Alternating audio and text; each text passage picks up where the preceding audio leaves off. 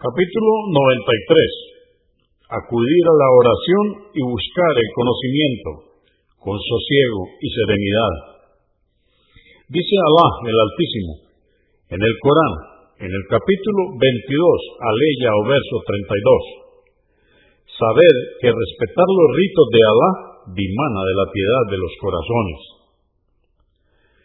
Número 704. Narró Abu Huraira que Alá esté complacido con él, que el mensajero de Alá, la paz de Dios con él, dijo, si ya se ha convocado a la oración, el Ikama, entre paréntesis, no concurráis corriendo, sino que caminad con calma.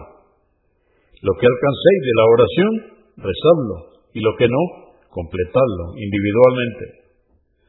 Convenido por Al-Bukhari, volumen 2, número 97 y Muslim 152. En la versión registrada por Muslim dice, entre comillas, y quien se dirige a la oración ya se encuentra rezando, cierra comillas. 705.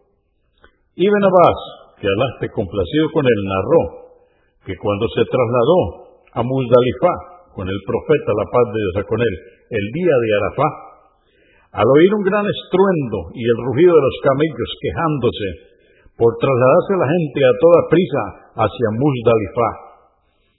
El profeta, la paz de Dios con él, llamándoles la atención, dijo, hombres, tened calma y tranquilidad, pues la prisa no trae ningún bien.